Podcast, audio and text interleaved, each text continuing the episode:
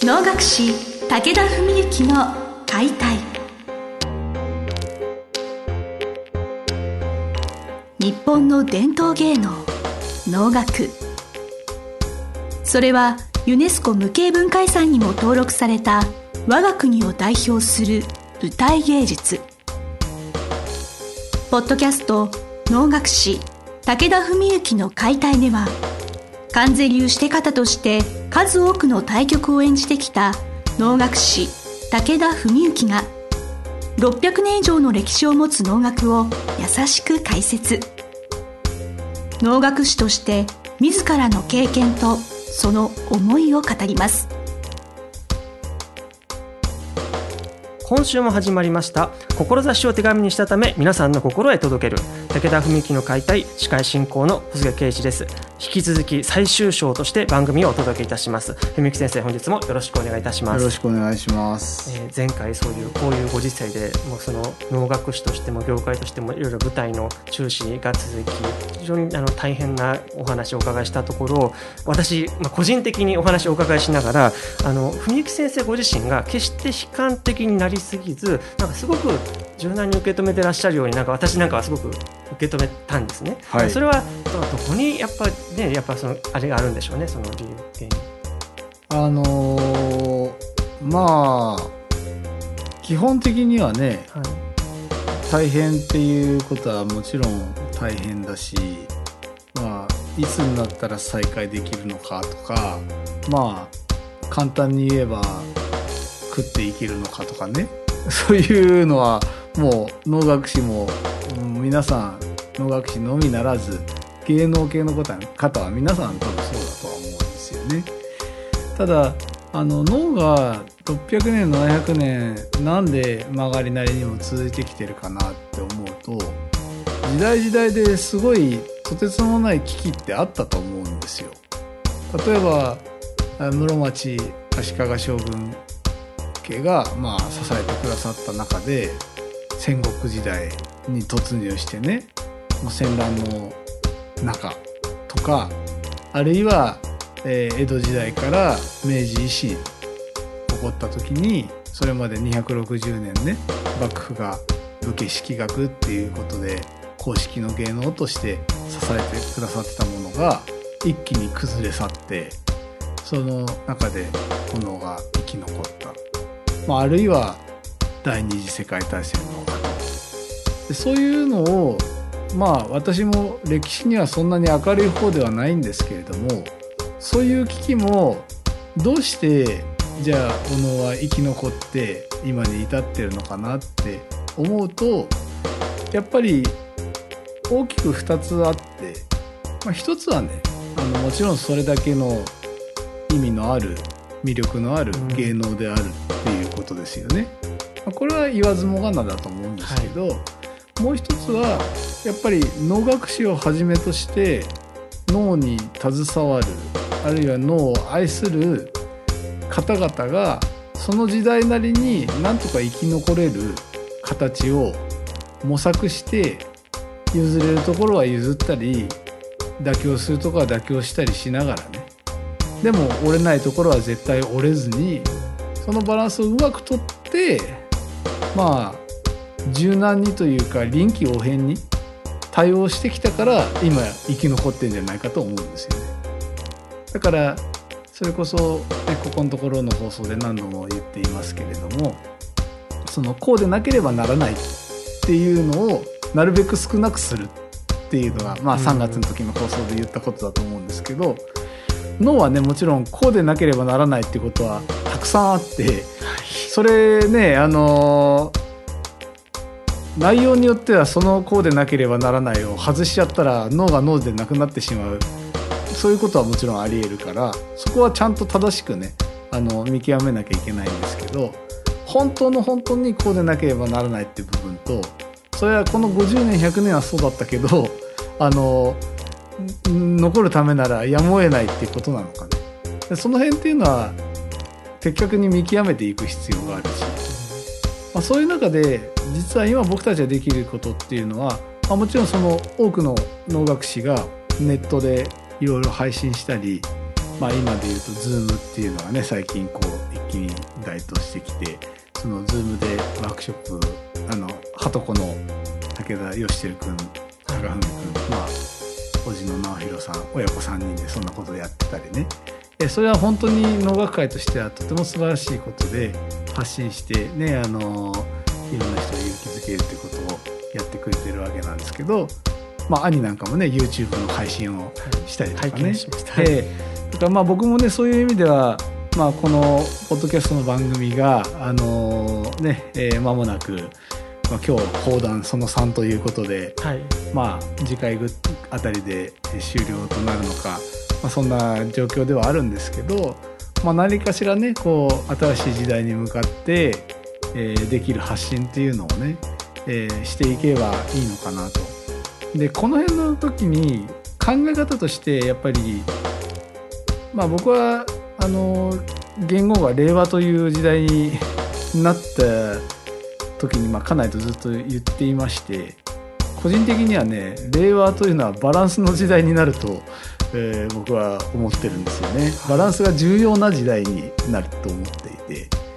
あの、まあ、昭和っていうのはまあ激動の時代だとするならば、はい。平成というのはある意味その昭和でこう努力して積み重ねたものをえー維持うん。いい意味で維持、まあ、さらに発展させていった時代で令和っていうのはこれまでのちょっとある意味では固定概念みたいなものを崩してこういい意味でこうバランスを見極めてバランスを取っていく、まあ、そういうことが重要になってくる時代かなと思っているんですよね。だからそうした時にじゃあ自分たち能楽師がもちろん食えなきゃいけないし生活しなきゃいけないでも、えー一方でおのを愛する心そういうものをやっぱ失ったら応援してくれる人はいなくなると思う。そういうところのバランスをねうまく見極めてじゃあ例えば生活に必要なお金っていくらなのかっていうのをねこれ発想の転換でねまあ今例えば僕ももともとは外食がねまあ必必然的に非常に外食が多くなる状況にいたんですけど、えーもう3月末からほとんど自炊ですよ。でまあ大体僕は料理してるんですけどね。はい。だからもう食費ってものは本当にどうなんでしょうね。大げさかもしれませんけど10分の1ぐらいになったかもしれないですね。食費にかけてるものは。抜本的な見直しがいろんなところではい。起こってい。るだからそういうふうにしていけば、ね、あのある程度変えられるところあるし、まあ、6,000歩のウォーキングって話もしましたけどそれによってタクシーに乗らなくなった。うん。だからまあそれでも相当節約してると思いますしまあそういうふうにしてでやっていけばね別にあの一生それでいいかとかそれで痛いかって言われればこれはちょっと話は別ですけど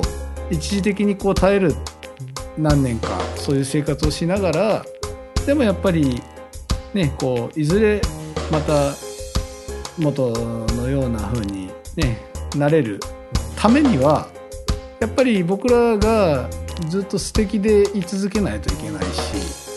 それからやっぱり脳っていう芸能があのなんていうのかな困っているから応援してもらうとかいうことではなくて皆さんのやっぱり光になるから愛され続けてなくならないんだと思うんですよね。でそういう面では僕は脳っていう芸能をある意味信じているのでただその発信の仕方とかねそういうことを間違えていくと、まあ、非常に危ういことにもなりかねないとは思うんですけれどもだからやっぱり自分がこう脳を通してこう心を磨き続けてきていることっていうことをうまくこうお伝えしていければね、まあ、きっと応援してくれる人はいるんだと思うし、まあ、なんかそんな風に思ってるのであんまり焦ってないというか。あそこに戻ってくるわけですね、感じですかね。だ臨機応変っていうのはね、あのやっぱり舞台上でも必要なことなんですよ。あのまああるねそのうー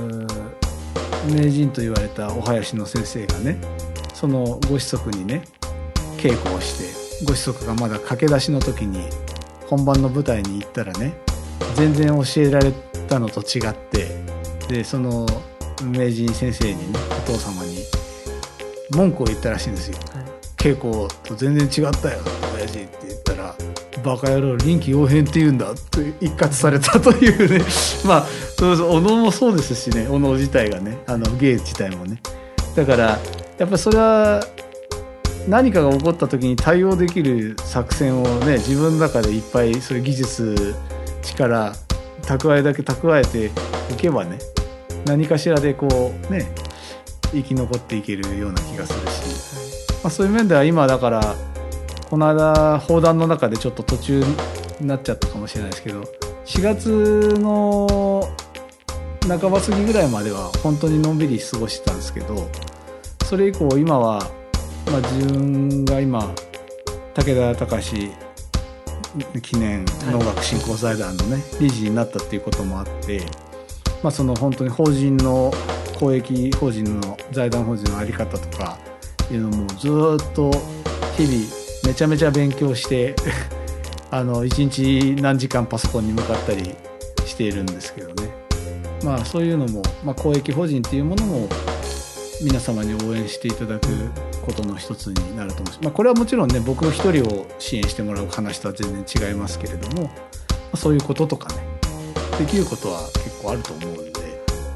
能楽師としての使命であったりその能楽というものがねその皆様にあのそういうふうになんか還元していく役割というなんか私もこの番組を通して主任愛嬌受福同賞って先生から教わりまして本当素晴らしいなってはい思いました。